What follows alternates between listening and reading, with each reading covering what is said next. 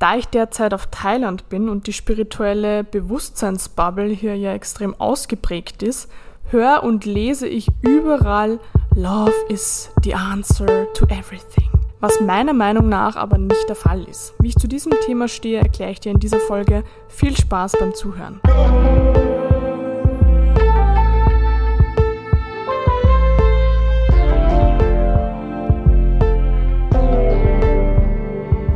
Muss ich wieder ein bisschen ausholen weil die meisten Menschen mit Liebe ja die Handlung oder die Tat, die sie vollziehen, meinen und nicht den Zustand im Innern, der mit der Handlung mehr oder weniger nichts zu tun hat, meinen. Das bedeutet, die Tat an sich, das, was ich tue, hat nichts damit zu tun, wie es mir im Innen geht. So, das setzen sehr, sehr viele Menschen irgendwo in Verbindung, dass wenn jemand irgendwo weiß ich nicht, jemanden an den Kopf stößt, Nein sagt, widerspricht oder was auch immer, dass es bedeutet, dass wir uns nicht verbunden mit dem Menschen fühlen, sondern dass irgendwo eine Trennung da ist, vielleicht sogar Wut.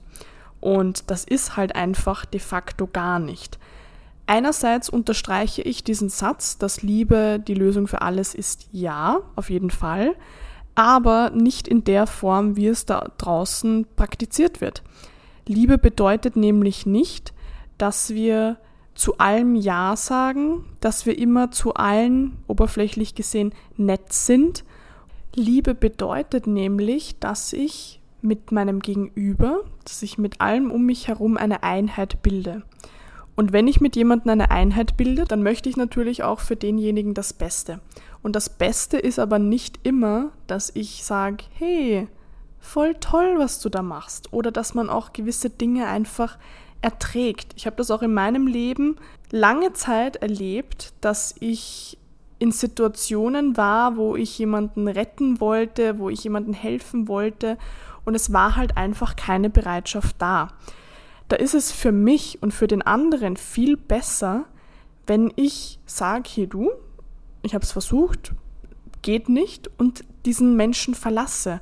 Weil wenn ich jetzt versuche, diesen Menschen von etwas zu überzeugen oder ihm etwas aufzuzeigen und er hat aber keine Bereitschaft, obwohl es für ihn das Beste wäre, dann ist, dann rede ich da gegen eine Wand. Da ist vielleicht dieses den Menschen verlassen für ihn so ein Punkt, wo er sich denkt, okay, hm, jetzt halte ich mal inne, jetzt überlege ich mal, bin ich irgendwo vielleicht am falschen Weg? Und das hatte ich nämlich auch schon mal, dass ich mit einem Menschen die Freundschaft beendet habe, weil ich meinte, hey du, äh, geht halt einfach nicht. So, ich, ich merke, dass, dass wir uns da irgendwo nicht unterstützen, sondern immer irgendwo, ja, uns einfach nicht mehr gut tun. Und dann war aber dieser, ich sage mal, Cut für denjenigen wie ein, wie ein Aufwachen, dass derjenige sein Leben dann zu einem gewissen Grad auf die Reihe bekommen hat. Und dann wollte ich mit dem Menschen auch wieder abhängen. Also auch jemanden Nein zu sagen oder zu sagen, hey du, du machst da gerade einfach Kacke, das ist Liebe und nicht das, was viele da draußen machen, immer zu sagen, oh, du schaffst das, ja, wenn sich's für dich richtig anfühlt, dann mach das, obwohl man spürt, hey, das ist eigentlich gerade gar nicht, das ist gar nicht richtig. Und ich habe auch ein lustiges Beispiel und zwar ähm, bei meinen Eltern ist es so, dass die natürlich einige Muster, Konditionierungen am Laufen haben, unter anderem auch, wie sie sich halt gewisse Aufmerksamkeit einfach holen. Und mein Papa hat so eine Mechanik, also er isst sehr, sehr gerne, äh, ja, einfach süße Dinge, jetzt ist jetzt nicht so gesund unterwegs. Und meine Mutter meinte so, ja, was wir essen wollen. Ich meinte halt, naja, wäre cool, wenn es halt irgendwie halbwegs gesund wäre. Und dann meinte mein Papa so, ja, äh, Kaiserschmarrn ist doch auch gesund. Und hat halt so gelacht.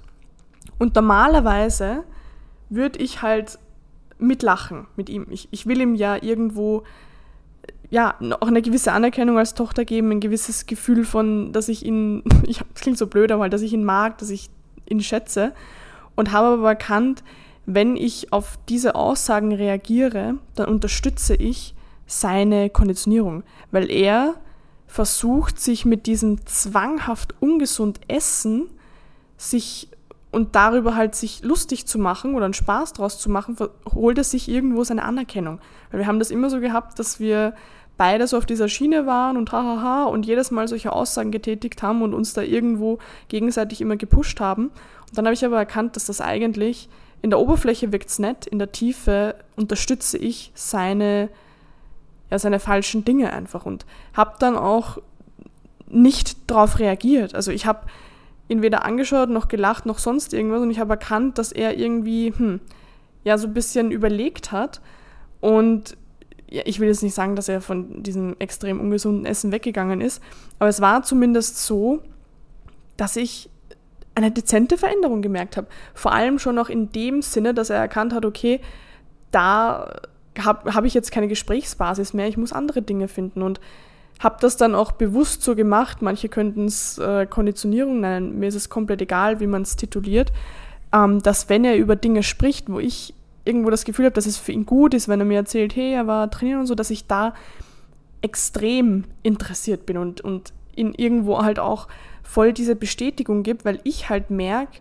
dass, dass es für ihn richtig ist. Und auch dann einmal jemanden zu ignorieren oder jemanden keine Aufmerksamkeit für eine Aussage oder für, für irgendeine Sache zu geben, ist an sich Liebe. Oder jemanden zu sagen, ähm, weiß ich nicht, ein, ein, Freund von dir ist voll überzeugt, der macht da jetzt äh, irgendwas Neues und ist total gehypt und du erkennst aber, dass das irgendwie halt ja ein Blödsinn ist, weil er voll emotionalisiert ist und du halt eben nicht.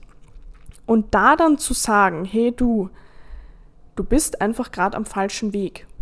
Und die Möglichkeit einzugehen, dass du ihn auch verlierst, weil er zum Beispiel sagt, dann das Ganze so auffasst, dass er denkt, oh, du, du unterstützt ihn nicht bei dem, was, wo er hin will, bla bla bla, kann man ja alles Mögliche draus machen. Da ist es besser, dass sich diese Freundschaft trennt, als dass du in so einer ja, Pseudo-Unterstützung drinnen hängst, obwohl du eigentlich demjenigen nicht hilfst. Das bedeutet, nicht jede Handlung, die oberflächlich gesehen böse aussieht, ist es in der Realität. Manchmal brauchen wir Menschen eine Realitätswatsche, auch wenn es auf energetischer oder verbaler Ebene ist, damit wir mal klarkommen, damit wir mal erkennen, hey, was, was mache ich denn da überhaupt? Bin ich am richtigen Weg?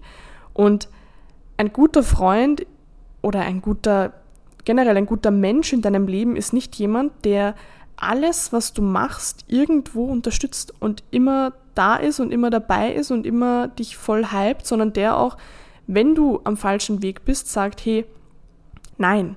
Und das ist aber im Endeffekt Liebe. Und auch wenn ich so bei mir zurückdenke, ich war ja auch lange Zeit in einer depressiven Phase und jeder hatte immer Verständnis und hat mir Dinge abgenommen und hat mich immer gefragt, wie es mir geht und, und bla bla bla. Und es war ja, wie gesagt, ich, ich möchte da niemanden verurteilen, weil sie haben es ja zu ihrem besten Gewissen gemacht. Sie dachten ja, sie, sie machen das Richtige. Aber das hat dieser Depression immer mehr Raum gegeben. Und erst ab dem Zeitpunkt, wo jemand zu mir meint, Iris, was machst du da überhaupt? Krieg mal dein Leben auf die Reihe. Erst da, wo ich eine energetische Watsche bekommen habe, wo ich mir dachte, boah, was, was mache ich da überhaupt? Ich werde immer inaktiver, werde immer passiver, gehe immer mehr in die Depression, habe immer weniger Verantwortung, muss immer weniger machen. Erst dann, wo mich jemand darauf aufmerksam gemacht hat, hey, du hast das, die Verantwortung für dein eigenes Leben. Mach etwas. Erst da hat sich diese Energie, die immer im Innen war, die immer niedriger wurde, nach außen gelenkt und ich wurde wieder aktiv. Also meine Depression hat sich in eine Aggression verwandelt und somit bin ich aus dem Ganzen rausgekommen. Aber nicht, weil man immer Verständnis für etwas zeigt, sondern weil mich jemand gefragt hat, hier, was, was machst du da denn überhaupt? So, der hatte kein Verständnis dafür. Heißt nicht, dass er mich als Mensch jetzt irgendwie verurteilt. So, er hat ja auf einer gewissen Ebene auch Verständnis, weil er, er, er sieht ja, von wo ich komme, was, was meine Lebensumstände waren. Aber dass ich diesen Zustand zulasse, das ist ja meine Entscheidung. Und ach, ich habe es auch schon so oft gehört, dass, dass irgendwas genetisch überliefert ist. Es ist unsere Entscheidung, ob wir einer gewissen Sache in unserem Leben einen Raum geben oder halt eben nicht. Das heißt, auch Verständnis für etwas zu haben, ist nicht immer der richtige Weg. Für manche Dinge habe ich in meinem Leben einfach kein Verständnis. Ich verstehe, was für Dinge im Hintergrund zu gewissen Situationen geführt haben, aber es bedeutet nicht, dass ich jeden Menschen auch in meinem Leben haben muss. Und wie ich es schon vorher erwähnt habe, oft ist auch eine eine Trennung, ein Abstand, eine gute Möglichkeit, um ja, sich das Ganze mal wieder zu überdenken, um vielleicht zu erkennen, hey, bin ich irgendwo vielleicht falsch unterwegs? Wenn du immer von jedem Zuspruch bekommst für das, was du tust und niemand sagt dir auch mal vielleicht eine andere Sichtweise, dann, dann weißt du, dass diese Menschen irgendwo aufgrund von einer Pseudo-Harmonie, die sie bewahren wollen, eigentlich gar nicht im Kern für dich sind. So die Menschen, die dir auch mal sagen, hey du, finde ich jetzt nicht so cool, finde das, das, das besser oder bla bla bla, was auch immer, das sind die Menschen, die wirklich für dich sind. Die sind bereit, dich eventuell als Freund sogar zu verlieren, aber für dein Weiterkommen. Und ich hatte auch mal so eine Situation mit einer guten Freundin, dass die immer für mich da war. Sie hat immer alles gemacht. Sie, also es war schon, wenn man es jetzt rein oberflächlich sieht, war es wirklich eine, eine tolle Freundschaft. Aber es gab immer wieder so Situationen, wo, wenn ich nicht zu 100% halt einfach da sein konnte gerade, dass sie mir Vorwürfe gemacht hat. Das ist zum Beispiel, wo ich damals dann ausgezogen bin und weggezogen bin und auch eine neue Beziehung hatte und alles war toll und, und schön und ich habe das Gefühl gehabt, das erste Mal so in meinem Leben irgendwo meinen Weg zu finden, war das erste, was sie meinte, dann bist du ja nicht mehr für mich da. So, dann bist du ja weg. Und dann meinte ich ihr so, naja, aber wenn man sich halt hören will und sehen will, dann kann man sich sehen, auch wenn man 250 Kilometer weit entfernt wohnt. So, das, das hat ja nichts damit zu tun, was für eine Entfernung da ist. Also ich habe teilweise auch Freunde, die sind in Deutschland, ich war lange in Österreich, beziehungsweise lebe ja sowieso überall seit drei Jahren und die sehe und höre ich regelmäßig. Die sehe ich und höre ich mindestens einmal im Monat an irgendeinem Ort. Und wenn es nicht in Person ist, dann halt per Telefon. Und da habe ich so erkannt, okay, in der Oberfläche sieht es zwar so aus, als wäre sie total für mich, aber wenn es dann darum geht, dass ich so meinen Weg mache, dann unterstützt sie mich dann nicht. Und diese Leute auch aus dem Leben zu canceln, ist auch der erste Schritt, um wirklich Menschen zu bekommen, die dich verstehen, die dich unterstützen, die dir ihre Meinung sagen, die dir ehrliches, offenes Feedback geben. Und wenn du solche Menschen in deinem Leben hast, sollen es ein, zwei, ich will nicht sagen drei, weil das wäre schon echt viel, da bist du schon echt gesegnet, wenn du so viele Menschen hast. Aber wenn du ein, zwei von diesen Menschen hast in deinem Leben, dann kannst du dich echt glücklich schätzen, weil das sind Leute, die dir einfach beim Wachstum helfen. Die sind nicht da, um irgendwie von dir zu profitieren und haha, eine lustige Zeit zusammen zu haben, sondern die auch mit dir durch die Scheiße gehen wollen und mit dir zusammen wachsen wollen. Deshalb legt er auch mehr den Fokus darauf, gar nicht so, was die Menschen tun und sagen, sondern was du für eine Energie spürst. Und gerade wenn wir von Eltern oder Großeltern sprechen, dann ist das ganz oft so, dass die Handlung an sich liebevoll aussieht, aber im Kern eigentlich eine Angst ist.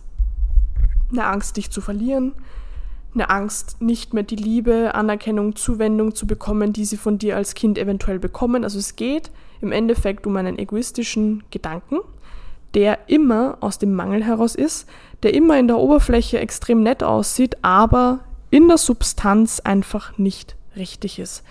Wie gesagt, ich bin, ich bin da nicht in der Position und du solltest es auch nicht sein, irgendjemanden zu verurteilen, weil jeder Mensch macht das Beste nach seinem Gewissen. Also auch gerade die Eltern, die würden nie etwas tun, was sie als negativ einstufen würden.